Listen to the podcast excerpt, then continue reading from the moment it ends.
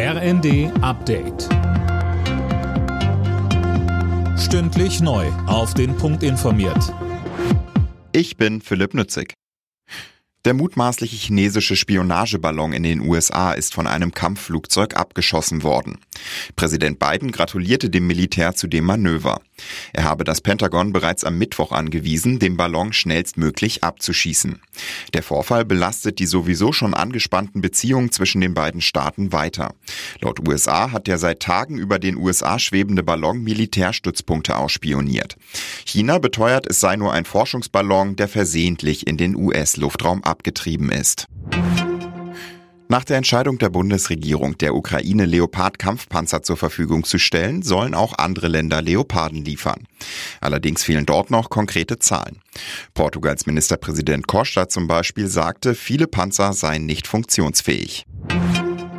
Die Bundesregierung will prüfen, ob Asylverfahren künftig in Afrika durchgeführt werden können. Das hat der neue Sonderbevollmächtigte für Migrationsabkommen Stamp in der FAZ angekündigt.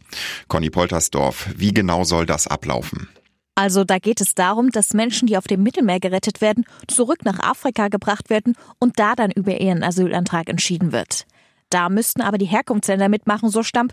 Er peilt deshalb Abkommen mit Drittstaaten an. So sollte Deutschland ihnen eine bestimmte Anzahl regulärer Visa anbieten, wenn die Staaten Straftäter, Gefährder und abgelehnte Asylbewerber wieder zurücknehmen.